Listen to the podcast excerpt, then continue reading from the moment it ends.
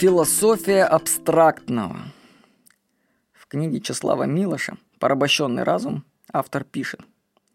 Лишь в середине XIX века жители многих европейских стран ценой неприятного, как правило, опыта обрели сознание того, что замысловатые и слишком трудные для простого смертного философские книги оказывают самое непосредственное влияние на судьбы людей.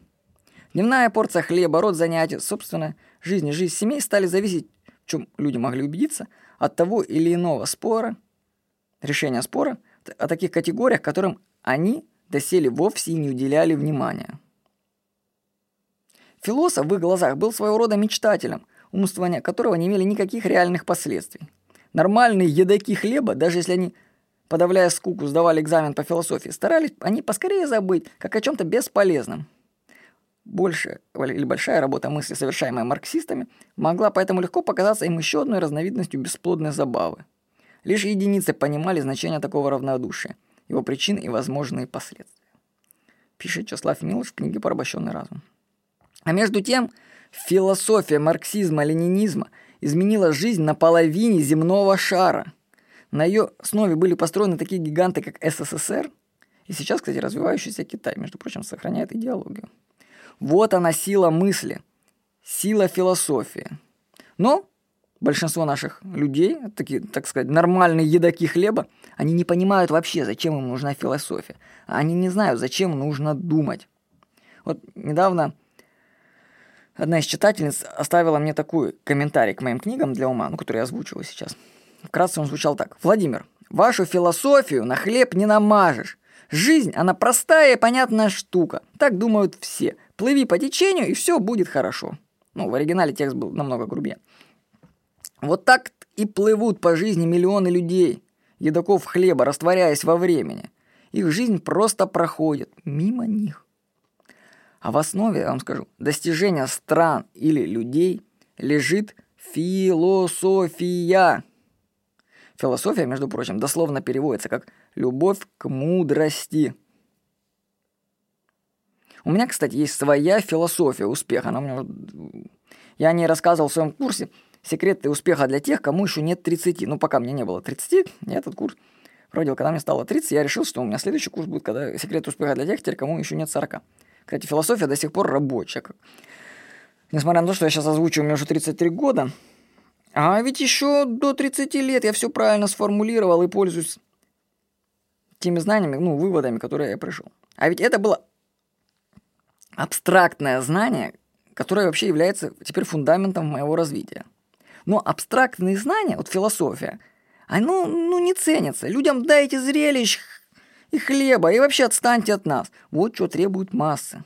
Людям нужны поверхностные знания. Им мало интересно знать, что лежит под этими знаниями. Им философия вот это не нужна. Вот такова жизнь. Вот, тут я сейчас приведу вам цитату на этот счет из книги Карлса Кастанеда «Сила безмолвия». Когда-то жил человек, средний человек, без всяких особых атрибутов. Он служил, как и любой другой, вместилищем для духа. И в силу этого он, как и любой другой человек, был частью духа, частью абстрактного. Правда, он не знал этого. Мир делал его таким занятым, что у него не было ни времени, ни желания действительно исследовать этот вопрос. Дух пытался, конечно, без толку обнаружить свою связь, используя внутренний голос. Дух раскрывал свои секреты, но человек не мог понять этих откровений. Конечно, он слышал внутренний голос – но был уверен, что он чувствует своими собственными чувствами и думает своими собственными мыслями. Дух пытался вывести его из дремоты. Дал ему три знамения. Три следующие одна за другой манифестации. Дух физически пересек путь человека наиболее очевидным способом. Но человек забывал все, кроме своих забот. Пишет Карлос Кастанеда. Кстати, вот я придерживаюсь философии Карлоса Кастанеда вообще по жизни. Если вы прочитаете его книги, ну, можете начинать с третьей, с четвертой первые две книги это так знакомство, а потом идет самое такое интересное. То там совершенно другое описание к миру. То есть большинство людей вообще живет в привычной картине мира, такой, как все. То есть они даже не подвергают мир сомнению. А что, если все, что вокруг нас, это сон? А что, если вдруг это компьютерная программа? Представьте, мы сидим в каком-то гигантском компьютере. Что, если все это иллюзия? Никто даже подумать об этом не может. Они ходят и думают, а, что тут такого? Никто, кстати, даже не знает, почему, допустим, мы видим цвета красный, желтый, зеленый, синий. Да? Почему именно такие цвета? Даже, ну, это, во-первых, субъективно. Это мозг раскрашивает все в цвета. Цветов в природе не существует. А почему именно он раскрашивает именно в красный, желтый зеленый? А ответ на этот вопрос вы сможете найти в книге «Революция зрения». Его нашли уже. Потому что оно связано с цветом нашего тела. Вот. Интересно ж, интересно. Но это, правда, не относится к философии. То есть мысль была в том, что мир – загадка все-таки.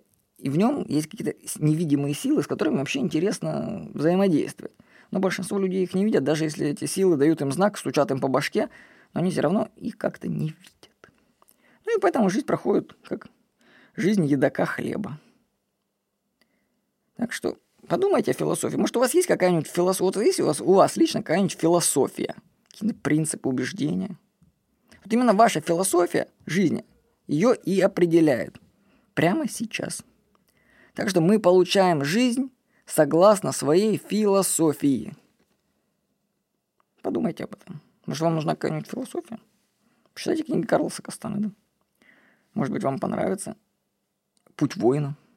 С вами был Владимир Никонов.